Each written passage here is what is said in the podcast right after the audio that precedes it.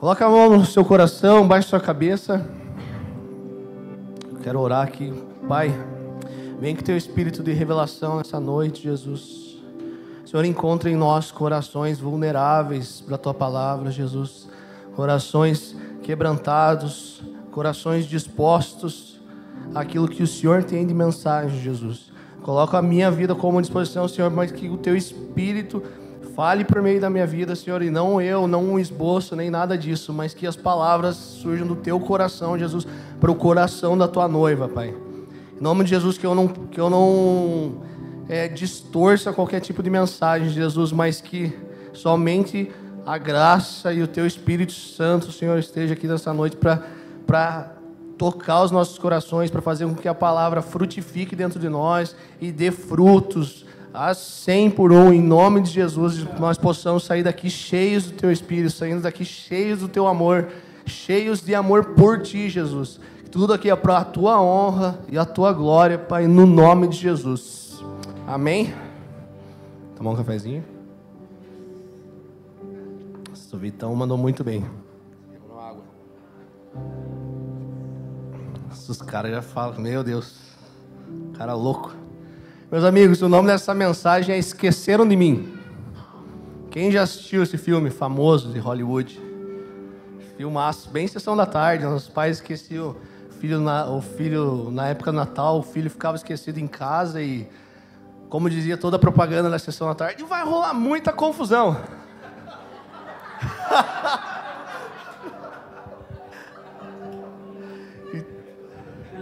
Cara, esqueceram o filho em casa, meu Deus, mas enfim. Cara, eu sou uma pessoa que perde muitas coisas, que esquece muitas coisas. Eu, minha carteira mesmo, tá, eu falei de manhã e até agora não achei. Que faz umas três semanas que eu não sei onde está minha carteira. Graças a Deus tenho o cartão no celular para gente fazer as compras, alguma coisa, e, eu esqueço. Na hora do almoço, eu fui comprar um negócio no mercado, tinha esquecido daí o celular. Daí lascou, eu tava no mercado, não tinha dinheiro, ainda bem que o Kevin tava junto e pediu um Pix para a conta dele. Não foi estratégia, foi esquecimento mesmo. Mas eu sempre esqueço, muitas vezes celular e tal. Já, já perdi meu carro no estacionamento do Palladium aqui. Já saí apertando o alarme por tudo quanto é lugar e o carro estava em outro andar. Aí eu estava muito perdido. Mas amém, cara, coisas assim é de boa, a gente perde coisas pequenas. Carro não é tão pequeno, mas também a gente acaba perdendo. Mas agora não sei quem aqui é do tempo, vou revelar um pouco aí, quem é um pouco mais velho igual eu, que já está com os cabelos caindo. E. Caindo não, né? Já caiu todos. Eu estou aqui igual quando eu cheguei aqui, o pessoal falou que eu estava parecendo desodorante Rolon. Mas amém.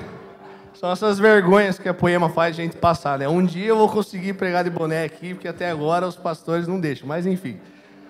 É, quem é do tempo aqui, quando você passava no pedágio, recebia o cupomzinho e na parte de trás ainda tinha as fotos de algumas crianças desaparecidas, né? no intervalo da programação tinha lá, no final de algumas novelas. Quem era crente mais antigo que não podia assistir novela, não podia ter TV, então talvez não, mas no final da novela tinha lá ó, crianças desaparecidas e eu sempre ficava olhando lá, nossa, essa está desaparecida já tem uns 20 anos, não deve ter nada a ver mais com a foto. Mas eu ficava bitolando desse jeito, assim, muito tempo. É, as pessoas, as crianças perdidas, desaparecidas. É, em janeiro deste ano, eu trabalhei num projeto do governo do estado, né, do, é, a Operação Verão. Então, é uma operação que envolve vários órgãos, várias frentes do governo, é, polícias, bombeiros, Sanepar, Copel, em todo, e, enfim, é, porque o fluxo de pessoas que se deslocam para o litoral é muito grande. E aí a cidade, o município, a estrutura do município não comporta, então tem que fazer uma operação especial para isso. E numa reunião que eu estava tendo de balanço com o pessoal, mostrando as questões dos números e tal, é, na semana entre Natal e Ano Novo e primeira semana de, de janeiro, né, essas duas semanas, o, o segundo maior índice de ocorrências da polícia a, só perdia pela perturbação do sossego, que é festa, barulho alto. Então, o segundo maior índice era de crianças deixadas dentro dos carros em que os pais iam para a praia para curtir, pegar um sol, tomar uns goró lá. E, e esse número me chocou, assim, foi um número assustador. Eu falei, meu Deus do céu, cara, eu tô aqui é, numa sala com ar-condicionado, morrendo de calor nesse, nesse calorão, nesse verão no litoral, e as crianças deixavam bebezinho e tal. dentro do carro e aí o número de ocorrência era grande porque as pessoas olhavam ali dentro e faziam denúncia para a polícia, então era um número assustadoramente alto. E eu quero passar para nós aqui, para nós meditarmos, uma passagem lá que está lá em Lucas 2, verso 41, onde os pais de Jesus esqueceram ele também. Esqueceram ele na festa de Páscoa. Então, abra sua Bíblia lá em Lucas 2, no versículo 41, por favor.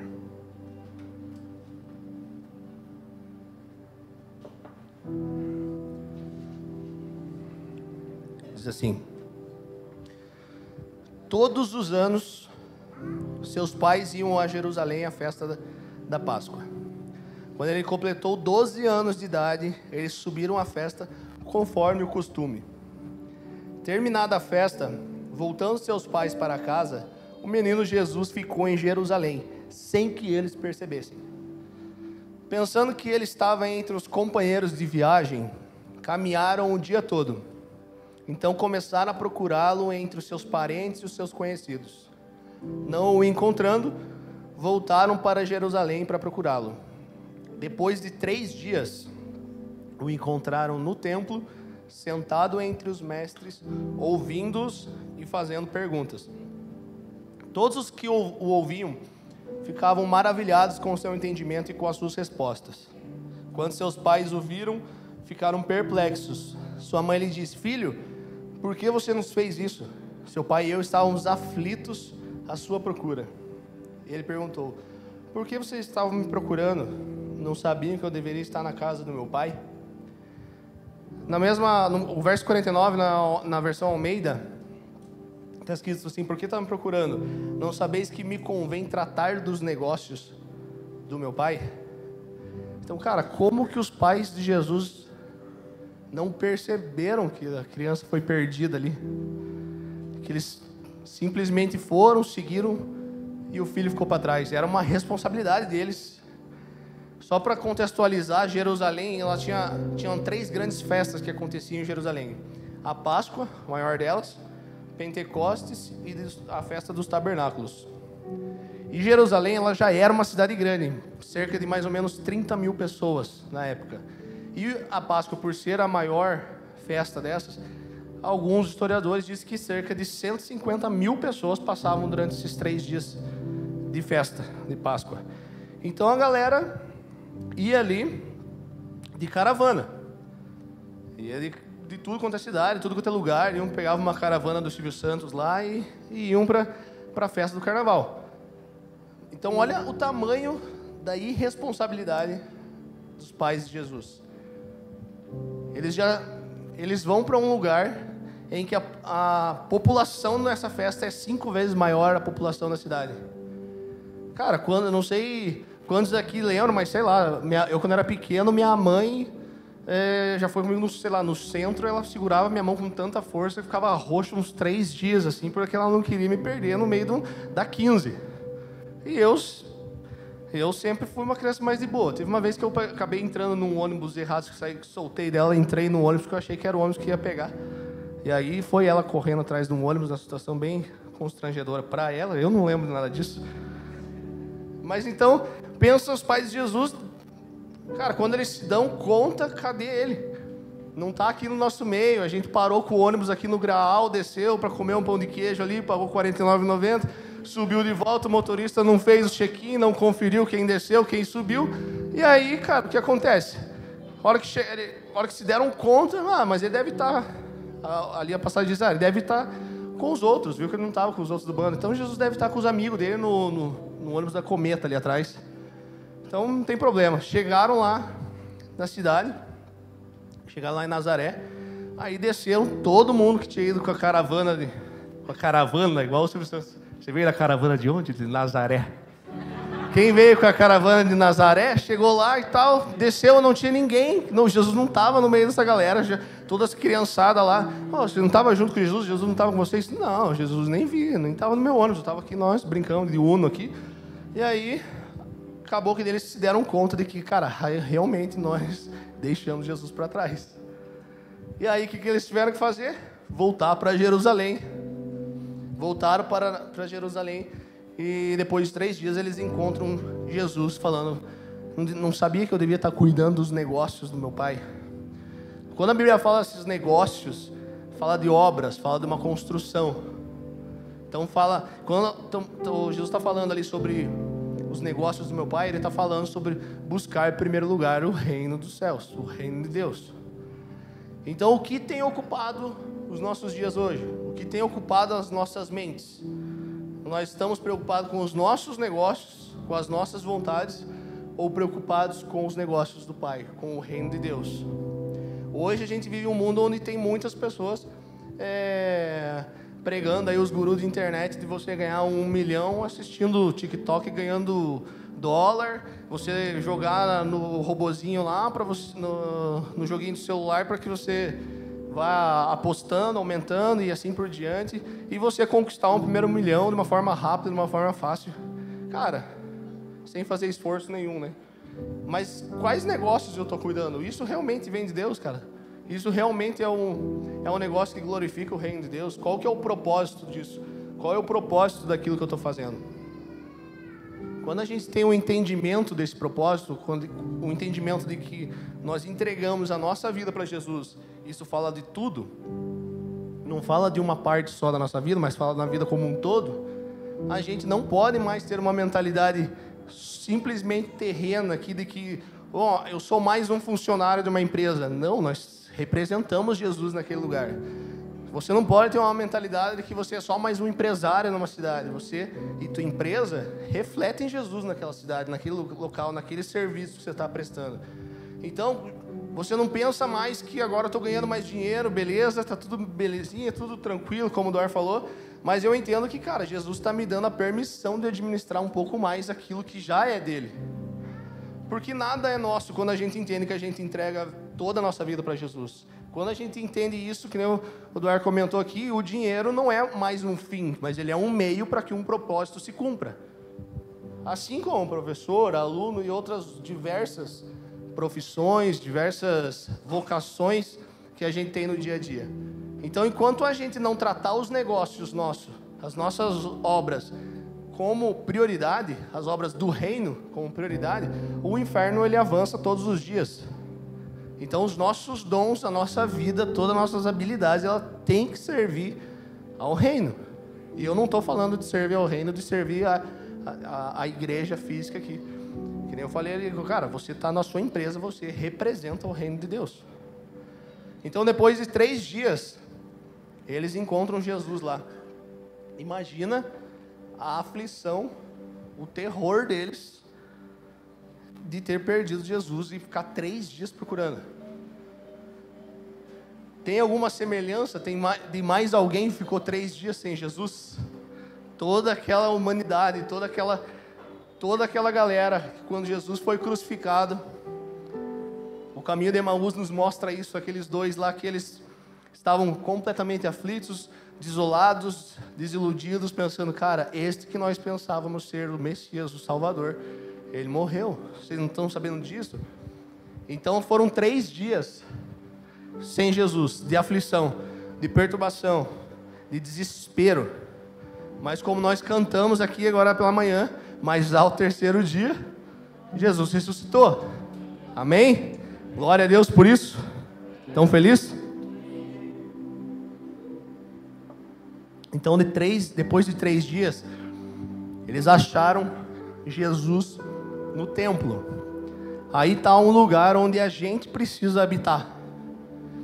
No Antigo Testamento, o templo, assim como algumas casas, eh, tabernáculos, algumas tendas, eram locais construídos para que a presença de Deus habitasse. Mas na nova aliança, depois de Jesus, qual que é, qual que é esse templo? Qual que é esse lugar? Eu e você.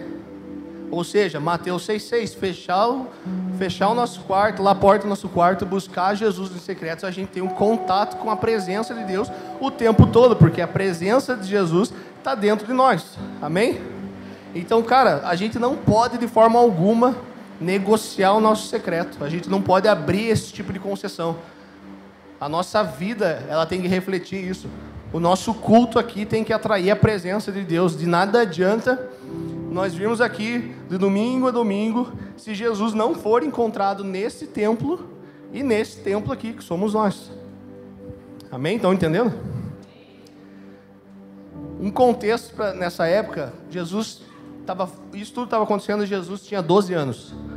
12 na Bíblia representa governo, então Jesus representava que ele tinha uma mentalidade de governo para responder aquilo. Aos 12 anos, é, no costume judaico na época, como a gente começou o texto falando que todo ano os pais de Jesus iam para esse lugar, então eles já tinham esse costume, os pais de Jesus sabiam que a festa da Páscoa representava, quais eram os seus costumes culturais e tudo aquilo que envolvia a Páscoa, eles já sabiam. E segundo a cultura judaica, aos 12 anos, o menino se tornava legalmente obrigado a guardar as leis de Moisés, menino judeu. Então, a partir desse período, a criança ela passava a ser treinada dentro da lei, aprendia a jejuar, participava das reuniões, participava dessas festas em Jerusalém. Ou seja, com 12 anos o menino debutava. Hoje a gente tem a festa de 15 anos, né? Jesus tinha 12 anos debutando. Ele era oficialmente reconhecido como um homem judeu, debaixo da lei, responsável por guardar as obrigações, e aprendia uma profissão, em que geralmente as crianças seguiam ali uma profissão do pai. Jesus virou carpinteiro, né? José era carpinteiro, então seguiu a profissão do, do pai. Só que Jesus já sabia quem ele era. E você imagina como estava o coração de Jesus, sabendo que ele tinha completado 12 anos e o quão ansioso ele estava. Por quê? Os judeus eles ansiavam por essa festa, eles ansiavam todas as vezes que eles estavam indo para as sinagogas, para os templos, porque aquele lugar é o lugar da presença de Deus. Então você imagina Jesus com 12 anos indo pela primeira vez ao lugar que era o símbolo da presença de Deus. E por isso que, por saber quem ele era, Jesus vai e responde José e Maria, falando: Vocês não sabiam que eu tinha que cuidar dos negócios do meu pai? Isso é muito forte. Isso é muito forte porque Jesus, já sabendo quem ele era, ele sabia que, segundo aquela lei, segundo o costume, ele já devia estar cuidando das coisas do Pai. Então ele, tá, então ele começa a participar de um processo que era necessário que todos os jovens de 12 anos participassem. Então Jesus ele estava no lugar certo. Ele estava no lugar onde ele tinha que estar, como todos os meninos da sua idade, e ali eles começavam a ser fundamentados na palavra. Então isso nos diz o quê? O que isso nos ensina? Que José e Maria eles não perderam Jesus. Eles se perderam de Jesus. Porque Jesus ele está sempre onde ele tem que estar. Tá. Amém? E essa foi a última menção de José na Bíblia. Depois dessa passagem, só Maria é, é mencionada, né, durante a vida de Jesus. Alguns historiadores tal dizem que ele morreu pouco tempo depois. Aí eu não sei, aí você fica com a tua revelação ou a tua heresia aí. Eu estou soltando a minha aí, que é porque o pai agora é outro. Mas como que a gente faz para que a gente não se perca de Jesus? A única forma da gente se manter com Jesus é entendendo Mateus 16, verso 24. Pode abrir, por favor. Contou meu café.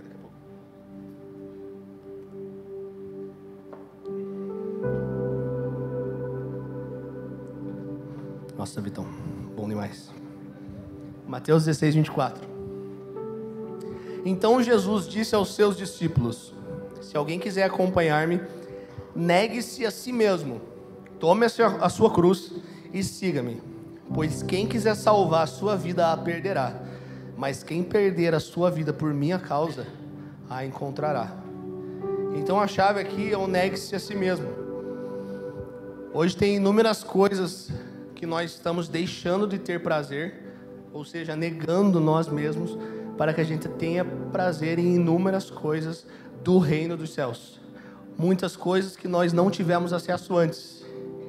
Se antes a gente tinha prazer nas drogas, nas bebidas, hoje a gente chapa na presença de Deus, como dizia o Xandão do bar de Jeremias. Estou como um bêbado na sua presença aos maridos, se antes tinha prazer numa prostituição, numa pornografia, hoje eu me esforço para conquistar todos os dias a mesma mulher e desfrutar do presente que é o casamento. As mulheres solteiras aqui dessa casa, cara, se antes o teu prazer estava ir para aquela baladinha, ser chavecado e no outro dia o cara nem lembrar do teu nome, cara, hoje você sabe o seu valor para Deus. Você sabe que você é uma a noiva de, faz parte da noiva de Cristo. E você só entra num relacionamento com alguém que vai te levar para o altar e vai querer te conquistar todos os dias, porque você sabe o seu valor. Assim como vários outros exemplos. A gente não pode abrir concessão, porque se a gente abre a concessão, a gente age pela necessidade, e a necessidade ela sempre vai derrubar o padrão. Sempre que a gente agir pela necessidade, a gente vai derrubar o padrão, vai baixar o padrão. Então, ou você está satisfazendo a sua alma e a sua carne, ou o seu espírito. Amém? Quando a gente entende o nosso papel de filho de Deus, isso tem que mudar. Essa mentalidade tem que mudar. E eu estou falando do papel de filho de Deus, não um papel de, de evangélico que vai na igreja uma vez por semana e, como diz o Xandão lá, quem fala que você é evangélico é revista Veja, porque a Bíblia fala que nós somos filhos de Deus. Amém? Então, quando a gente entende que a nossa mentalidade é de filho de Deus, que nós somos filhos, a gente começa a entender e botar em prática Mateus 5. Mateus 5, todo tipo de desgraça é chamada de bem-aventurança. Felizes são aqueles que são açoitados por, por minha causa, os pobres de espírito. Então, Mateus 5, depois vocês olhem lá, tudo todo mundo sofre algo, todo mundo que sofre alguma coisa, ele é chamado de bem-aventurado. E todo mundo que tenta se defender, se orgulha e acha que não precisa de ninguém, não é bem-vindo no reino dos céus, porque não se enquadra no Mateus 5. E seguindo a passagem lá em Lucas 2, versículos 51, 51 e 52, eu chamo esses dois versículos de de repente 30.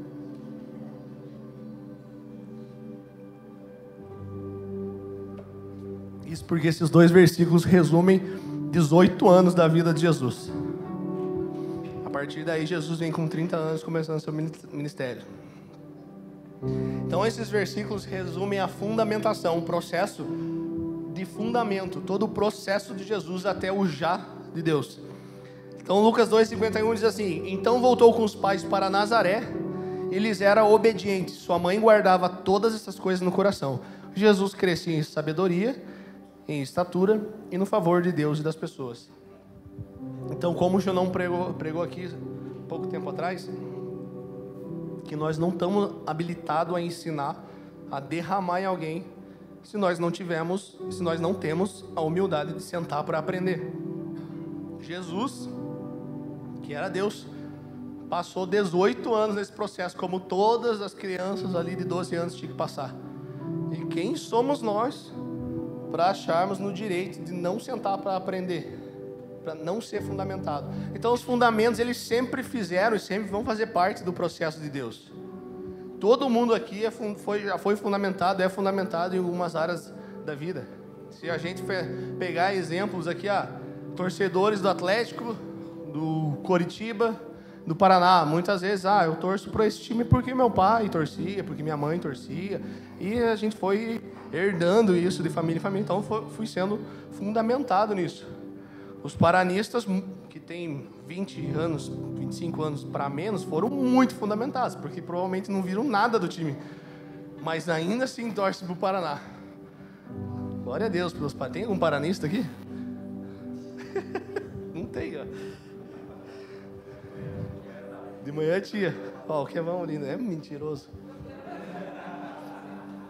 Então, cara, de, de, depende, sei lá, gostar de churrasco, gostar de sushi, açaí, sei lá, qualquer coisa, ou gordo pensando só nas comidas.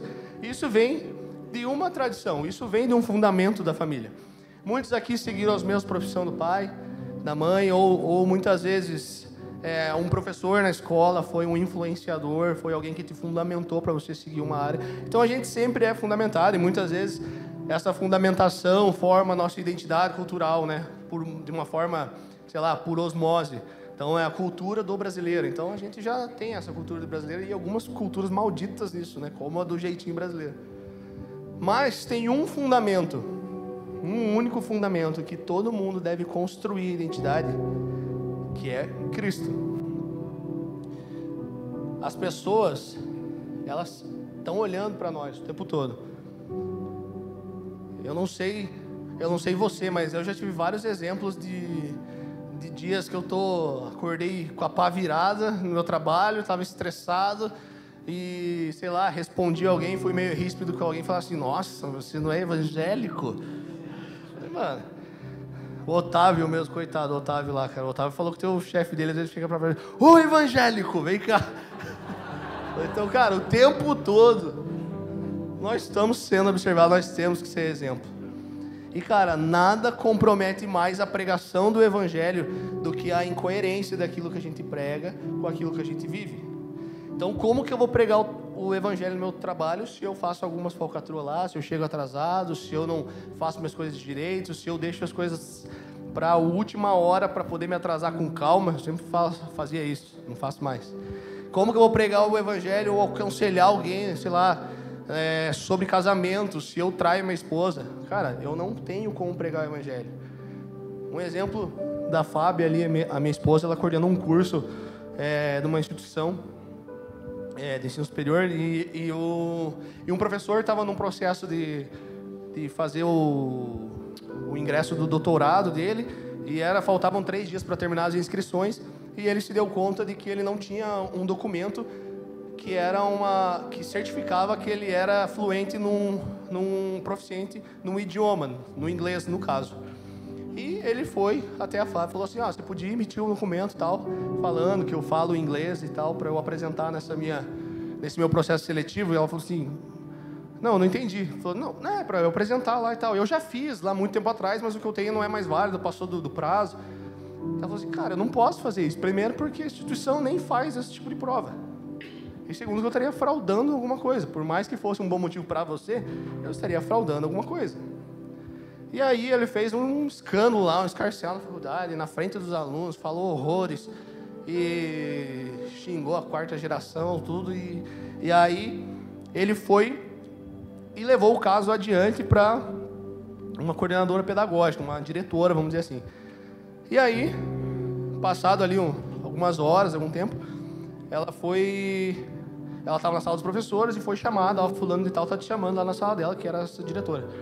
Ela chegando lá, já pensando, putz, eu não vou fazer, eu não vou fazer. Ela vai me obrigar, mas eu não vou fazer, eu não vou fazer. Ela chegou lá, sentou, ela falou assim, ó, eu trouxe a professora Fabiana aqui para para ficar diante de nós aqui, ó, porque ela não vai fazer isso que você está pedindo, e essa é a atitude que nós esperamos de um profissional com ética dentro dessa instituição. Então isso não vai acontecer. Nós não vamos agir com essa falta de ética. E aí ela saiu aliviada e, cara, é aquilo que eu falei, como que a gente prega o evangelho se a gente abre concessões? Se ela abre essa concessão e ela faz, esse, dá esse jeitinho brasileiro pro cara, cara, outros professores poderiam vir, ou outras coisas, outras situações, ou mesmo professor pedir outros arregos, e aí ela teria que ceder. Então, como a Marcela pregou ontem, que a gente acaba virando escravo da concessão que a gente abriu, assim como Arão lá virando escravo do povo. E o que, que a gente tem construído? Quais têm sido as nossas obras? A gente tem cuidado dos negócios do nosso Pai, a gente tem buscado, em primeiro lugar, as coisas do reino, fazer com que a nossa postura seja, como a Marcela pregou aqui, do prédio reto, para que as outras pessoas olhem e possam ser exemplos, possam ter nós como exemplo. Abra sua Bíblia em 1 Coríntios capítulo 3, no versículo 10.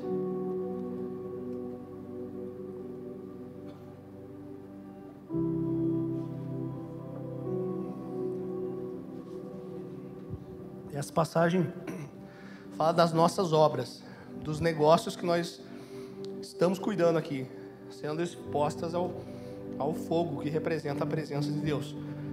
Então o versículo 10 diz assim: Conforme a graça de Deus que me foi concedida, eu, como sábio construtor, lancei o alicerce, ou seja, o fundamento, e outro está construindo sobre ele. Contudo, veja como cada um constrói porque ninguém pode colocar outro alicerce além do que já foi posto, que é Jesus Cristo. Se alguém constrói sobre esse alicerce usando ouro, prata, pedras preciosas, madeira, feno ou palha, sua obra será mostrada, porque o dia do Senhor atrará a luz, pois será revelada pelo fogo, que provará a qualidade da obra de cada um. Se o que alguém construiu permanecer, esse receberá a recompensa.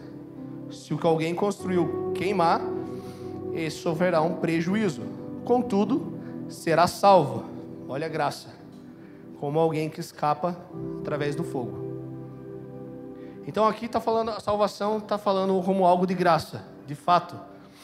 Mas como eu viverei a minha eternidade, está falando qual vai ser a minha resposta a essa salvação. Isso está falando de obras, está falando de construir para o reino de Deus. Então Paulo ele lançou o alicerce, ou seja, a fundamentação, que é Cristo. E ele fala que outros estão construídos, foram construindo, e isso fala de uma paternidade, uma paternidade espiritual. Pessoas que já construíram, pessoas que levaram a sua vida inteira, gastaram a sua vida com Jesus, para que hoje a gente pudesse estar aqui fazendo um culto num barracão. Hoje nós somos uma geração muito privilegiada. Hoje a gente tem acesso a muita coisa, a gente tem tem o celular, o iPad, a internet ali para a gente pesquisar várias coisas a respeito de Jesus, essas Bíblias de estudo. Mas lá atrás não tinha. Lá atrás a galera ia na foice abrindo o caminho. E é, e é isso, a gente precisa sempre honrar. Então, o alicerce é Cristo, mas a, a nossa construção baseada no alicerce, ela demora. Ela demora para ser construída. Por exemplo, o bambu, não sei quantos aqui sabem, mas o bambu ele, ele pode levar cinco anos para crescer somente a parte de baixo da terra, criando raízes extremamente profundas, para que de repente surja ali um brotinho e em pouquíssimo tempo ele pode atingir 25 metros de altura. O alicerce, ele não, re, não recebe aplauso. Você pode passar na frente de uma construção e ver uns tapumes lá, uma coisa que, que será que vai sair aqui? O que, que vai sair? Ele não recebe aplauso. A gente não vê um prédio bonito, todo iluminado, coisa linda assim, só que no alicerce. O que, que acontece? No alicerce, quem está vendo o trabalho sendo feito? O construtor, o engenheiro. Então, como que a gente vai construindo o nosso alicerce? Baseado em Jesus, relacionamento, Mateus 6,6. Só Jesus está vendo, só o construtor está vendo como nós faremos nossas obras. E esse texto de 1 Coríntios mostra dois tipos de, pessoa na construção, de pessoas na construção das obras. Versículo 12 e versículo 13. E obra aqui tem a mesma tradução de negócios, como falei lá em cima, Jesus cuidando dos negócios do Pai. Então, quando Jesus atinge a idade para cuidar dos negócios, ele começa a construir sobre um fundamento. Então, o que eu estou falando aqui não é de você sair pedindo demissão do seu trabalho porque o seu trabalho não é evangélico, não é cristão.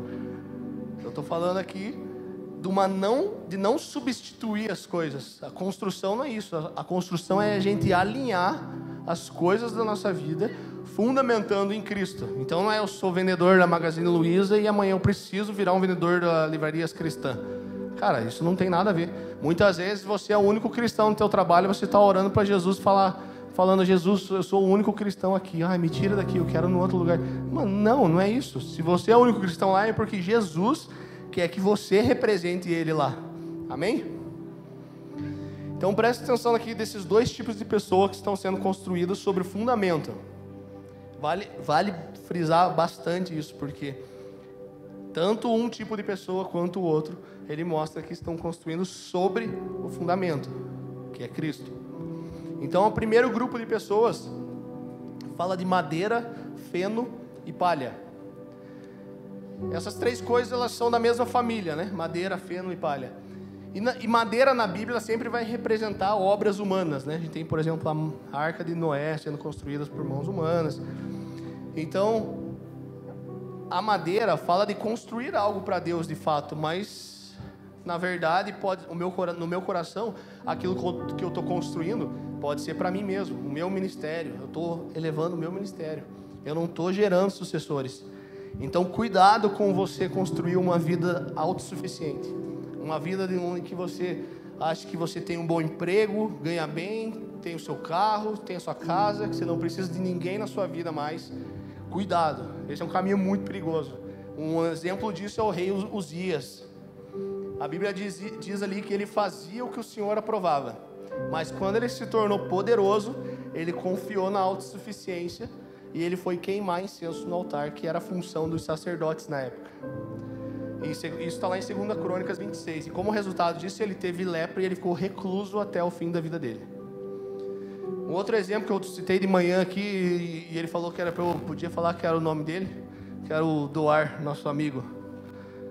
Ele falou assim, cara, antes da minha conversão eu tinha um trabalho que em que eu nesse trabalho eu conseguia fazer umas umas fraudezinhas ali, umas falcatruas, fazer um famoso cachorro para ganhar um pouquinho a mais por fora ali, sem o patrão saber e tudo mais. E cara, era tanta grana que ele pagava o carro dele, pagava a parcela do carro dele só com esse cachorro que ele fazia. Cachorro. E aí, cara, quando ele ele é apresentado para o fundamento, ele conhece o fundamento que é Cristo, e ele começa a construir algo, ele vai e fala para Deus: Deus, e agora você tem que dar um jeito, porque eu. Porque eu estou parando de fazer isso, eu não vou fazer mais, porque eu sei que isso é errado, eu já aprendi. Mas daí vem a parcela do meu carro, cara. Aí ele falou, cara. Aí foi bem claro, Jesus assim, ah, aí o problema é teu, você fez sem eu mandar. Então você fez na força do seu braço, agora você que sustente na força do seu braço. Então tudo, quando, tudo aquilo que a gente construir na força do nosso braço, a gente vai ter que sustentar na força do nosso braço. E o nosso braço é fraco. Eu falo por mim mesmo que se eu vou fazer um exercício isométrico, uma prancha lá, eu não sei vocês, mas eu me tremo inteiro porque meu braço é fraco. O meu peso é forte, mas o meu braço é fraco.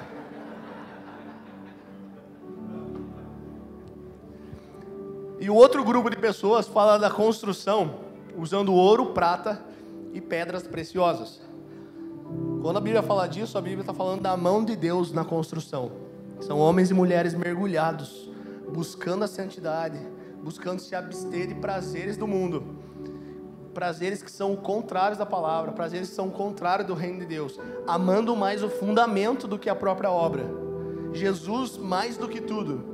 E as obras de ouro falam de homens e mulheres que não abrem concessões, que não negociam o seu sacerdócio, que não negociam o seu relacionamento, não, não negociam essa intimidade com Jesus.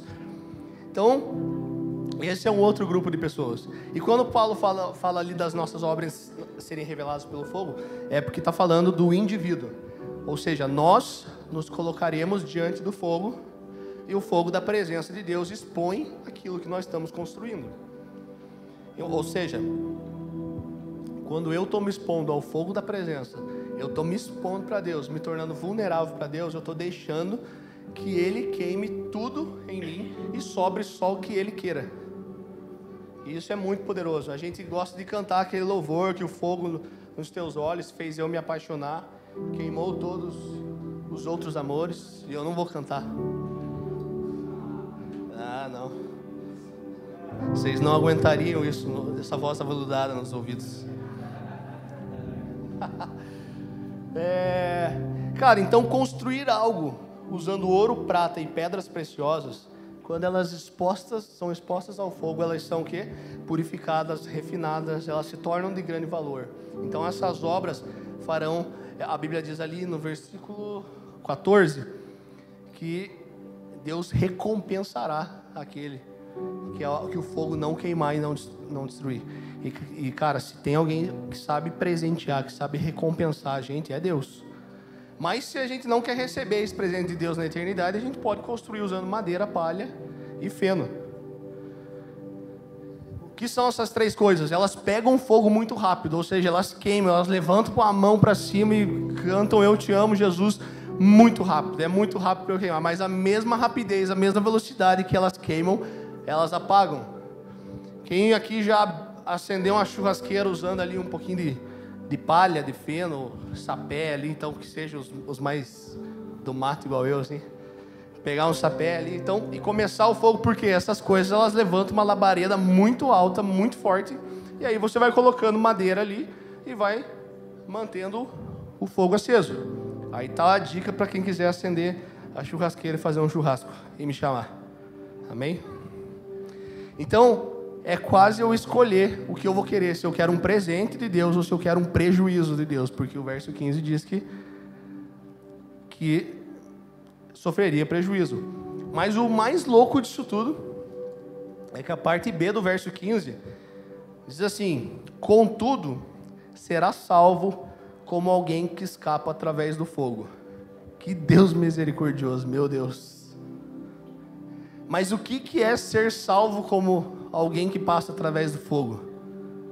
Eu não faço a menor ideia, eu não quero nem saber o que, que é. Eu prefiro tentar construir as obras usando ouro, prata e pedras preciosas.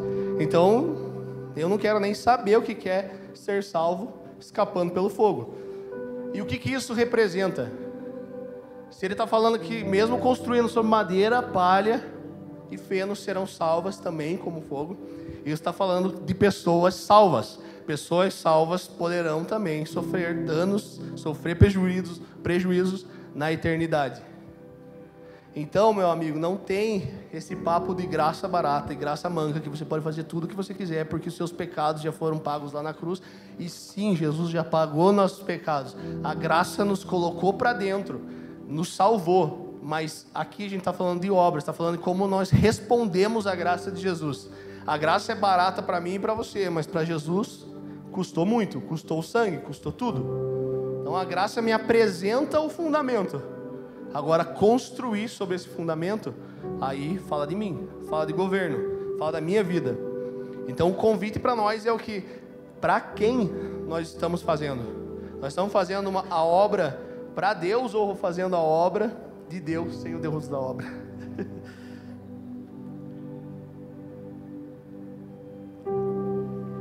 Um dia, eu e você nós vamos estar frente a frente com Jesus, com aquele que deu a vida por nós, de graça. E o que nós, e Jesus pergunta o que você fez com essa graça que eu te dei. O que que nós vamos apresentar diante dele?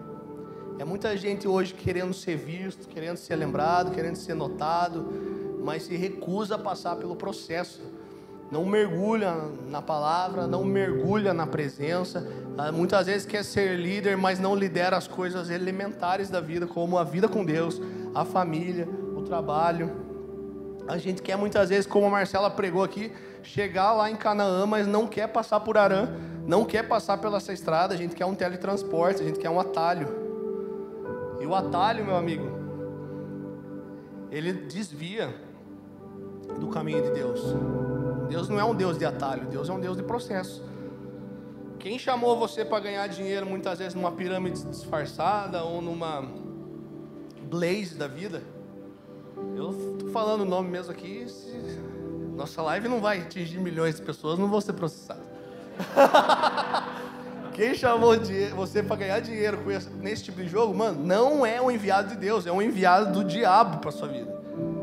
Então, por isso a importância de andar na família espiritual, cara. Por isso de, de ter uma família espiritual como um parapeito, como já foi falado aqui. Existem hoje dois tipos de pessoas: as pessoas que elas aproximam você de Deus e, elas, e as pessoas que afastam você de Deus. Nós queremos ser, em nome de Jesus, as pessoas que te aproximam de Deus. Por isso a gente bate tanto na tecla de GC, bate tanto na tecla de, de ter mesa, de ter relacionamento, de, de praticar o vida na vida, de ser sincero, de achar um ambiente seguro, encontrar um ambiente seguro num GC. Então a família espiritual tem confronto sim, mas a família espiritual ela vai te impulsionar para que você siga o caminho do teu propósito. E todo caminho que desvia da cruz é um atalho, e todo atalho é do diabo, não é de Jesus. Então, para eu construir algo de valor para Jesus, algo de valor para o reino de Deus, fala muito do governo meu sobre a própria vida, fala muito do meu posicionamento, fala muito da minha resposta. Se mesmo louvor ali fala que nós nos tornamos responsáveis, que a chama não iria se apagar, isso fala do governo nosso, fala de eu me tornar um responsável daquilo que Jesus está querendo fazer através da minha vida. Então não dá para a gente ficar triste, para a gente ficar para baixo, para a gente ficar aí cabisbaixo nos cantos, se Jesus já mandou a gente fazer uma coisa e a gente foi lá e fez o contrário. E a gente fica lá, ah, Jesus, por que, que as coisas não estão dando certo? Jesus às vezes fala, cara, mas eu já te falei para fazer isso. Você está procurando, o tempo está passando e você está procurando um atalho. Isso fala muito do posicionamento. Fala de uma decisão. A gente precisa adorar, a decidir adorar a Deus. Adorar a Deus não fala de cantar o louvor aqui. Adorar a Deus não fala só de eu ofertar, de eu dizimar. Cara, adorar a Deus fala de eu entregar a minha vida por completo para Jesus. Por completo, toda a minha vida. todos os meus passos, todo o meu trabalho, todo o meu dom, tudo aquilo que eu tenho e tudo aquilo que eu sou, elas têm que servir para adorar a Deus. Então a gente tem uma frase que é muito comum hoje aqui, assim, ah, cada um tem a mulher que merece mesmo, cada um tem o marido que merece. Tá amarrado, tá repreendido, porque cada um tem a mulher que constrói, cada um tem o homem que constrói. Se constrói junto, constrói fundamentado, constrói na base em que Cristo é o fundamento, cara, só para cima. Amém? Tá meio pesadinho, né?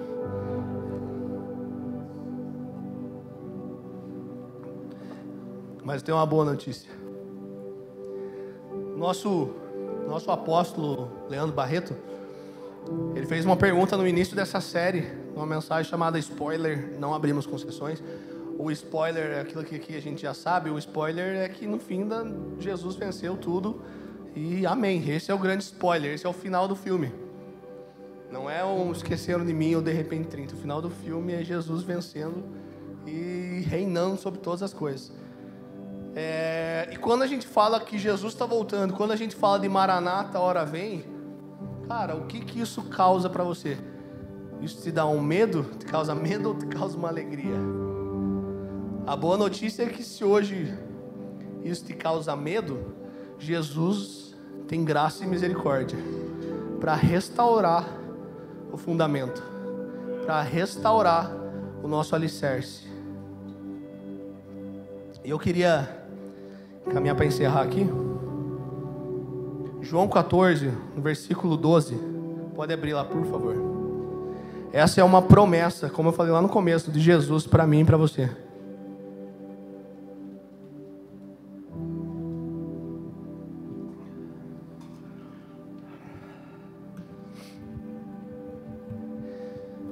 Diz assim: Digo-lhes a verdade. Aquele que crê em mim fará também as obras que eu tenho realizado. Fará coisas ainda maiores do que esta, porque eu estou indo para o Pai. Nos versos 16 e 17 diz assim: E eu pedirei ao Pai, e, eles, e ele lhe dará outro. Quando fala outro, fala de um exatamente igual a Cristo. Lhe dará um outro conselheiro para estar com vocês para sempre. O Espírito da Verdade o mundo não pode recebê-lo, porque não o vê e nem o conhece. Mas vocês o conhecem, pois ele vive com vocês e estará em vocês. Aleluia. Então olha como olha como termina o texto de 1 Coríntios 3.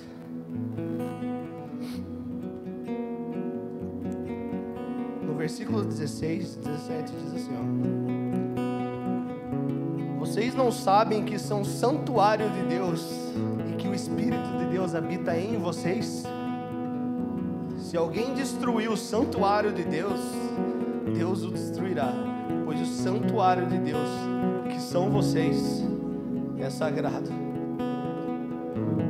Cara, Jesus ele é tão correto, tão justo, é o único justo, o único merecedor, o único digo, ele deixa o Espírito Santo que é Ele, que é Deus, em nós, e ainda assim Ele pede licença. Lá em Apocalipse 3, nos versículos 19 e 20, diz assim: Repreendo e disciplino aqueles que eu amo, por isso, seja diligente e arrependa-se. Eis que estou à porta e bato. Se alguém ouvir a minha voz e abrir a porta, entrarei e cearei com ele, e ele comigo. Repreendo e disciplino aqueles que eu amo. Então, cara, é uma mensagem pesada? É. Mas Jesus repreende e ensina quem ele ama. Como o Xandão mesmo falou há um tempo atrás, que o confronto ele é o excesso de amor. Cara, uma família espiritual você vai encontrar confronto. Você vai encontrar muitas vezes esse excesso de amor. Porque uma família espiritual ela vai te impulsionar rumo ao propósito que é Cristo. E cara, Jesus é o fundamento, ele é tão gracioso e misericordioso que ele faz esse convite, né?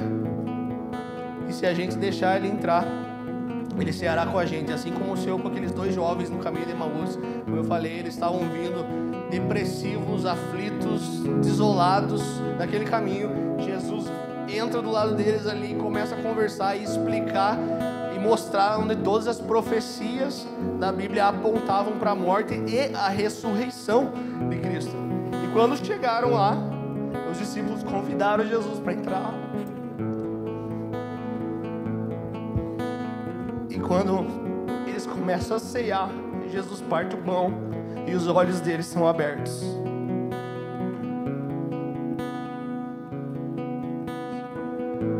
Então, meus amigos, com 12 anos, a família perdeu Jesus e voltou lá buscar. Mas no caminho de Evaús, Jesus vai até eles e se revela na mesa. Na mesa, na intimidade, no relacionamento, no partir do pão, aonde Cristo é revelado. Então nós saímos da, da festa, nós saímos lá e deixamos Jesus para trás. E a gente perdeu Jesus. E aonde que ele está? Ele está no templo. E o que, que a gente acabou de ler em 1 Coríntios? Que eu e você, nós somos o templo do Espírito Santo.